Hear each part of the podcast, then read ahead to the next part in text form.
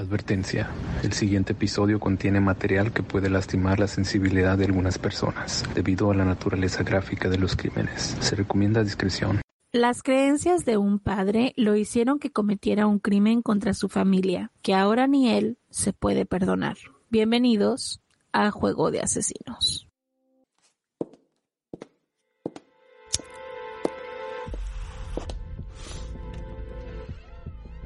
No, no, no, no, don't do it.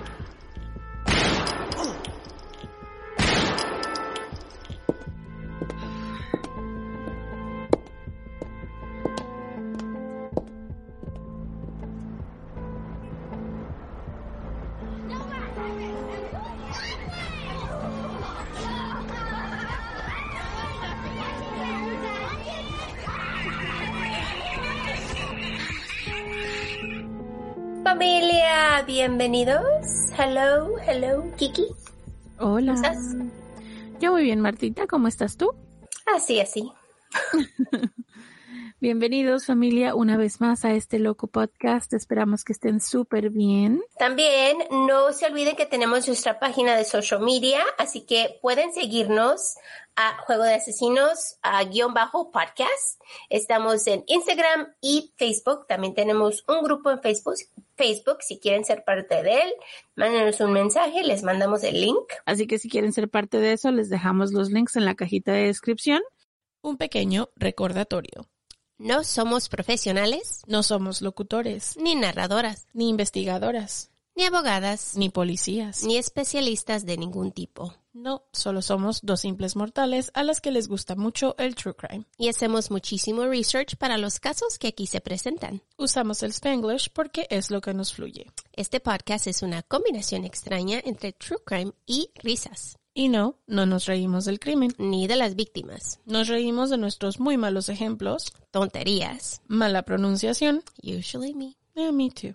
entre otras cosas. Si en algún momento crees que el true crime, la risa o cualquier cosa que hacemos en este podcast no van de la mano, No somos el podcast para ti. Sorry, bye. lo sentimos, no te vamos a gustar, créenos, pero te agradecemos que hayas intentado. Y esperemos que encuentres el podcast de tu agrado dentro de la plataforma de iBox que tiene muchísimos. Yo soy Marta. Y yo soy Kiki. ¿Están listos? Vamos a jugar. Matthew Taylor Coleman era un padre amoroso, un esposo amoroso, un amigo para todos y pasaba su tiempo libre disfrutando su vida junto con su esposa Abby y sus niños. La pareja se conoció años atrás y después de un noviazgo decidieron casarse. Sabían que querían tener niños y poco después le dieron la bienvenida a dos bebés. De acuerdo a sus amigos, Matthew le dijo en muchas ocasiones a ellos que quería tener al menos cuatro niños. Abby y Matthew eran muy religiosos. Les encantaba vivir la vida viajando y haciendo aventuras. La pareja decidió mudarse a Santa Bárbara, donde abrieron un negocio llamado Love Water Surf School, que, de acuerdo al TripAdvisor, era el lugar número uno para aprender a surfear. Yo traté de surfear una vez y ya. Jamás. Jamás he intentado ni creo que intentaré. Te diré que apenas si me puedo parar en el, en el board porque oh, me caigo.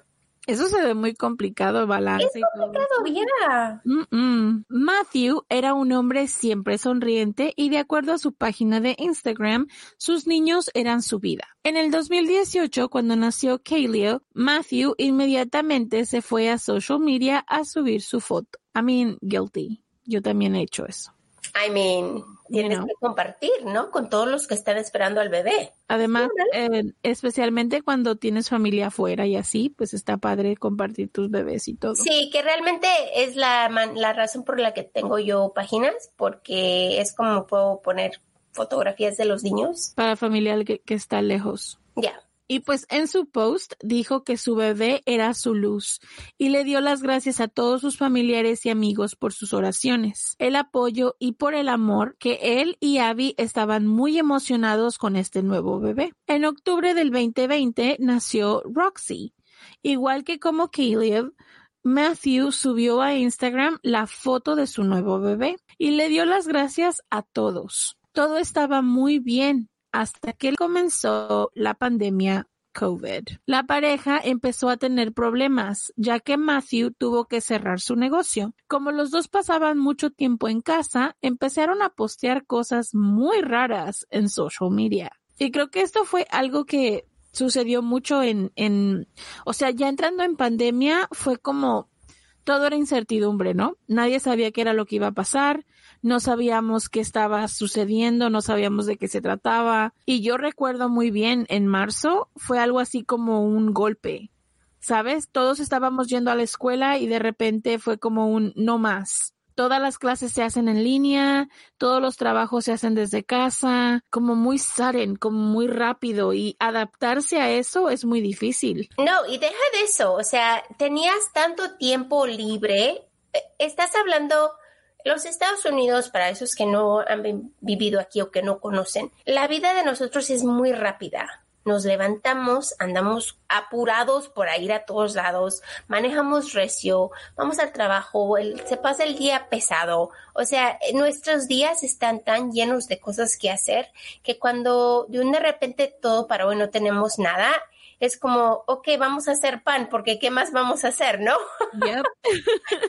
de hecho, de hecho, sí, eso era lo más complicado, era que la gente está tan acostumbrada al fast pace y de repente es como, ah, pues nada. Sí, y al trabajo, porque todo paró, igual como a ellos, a estos dos, a esta pareja, ¿no? Empezaron a subir pues cosas a, la internet, empezaron a ver cosas en la internet, o sea, era todo lo que tenían, porque no podían salir, su negocio lo tuvieron que cerrar, entonces era muy diferente la vida de nosotros ese año. ¿Te está gustando este episodio? Hazte fan desde el botón apoyar del podcast de Nivos. Elige tu aportación y podrás escuchar este y el resto de sus episodios extra. Además, ayudarás a su productor a seguir creando contenido con la misma pasión y dedicación.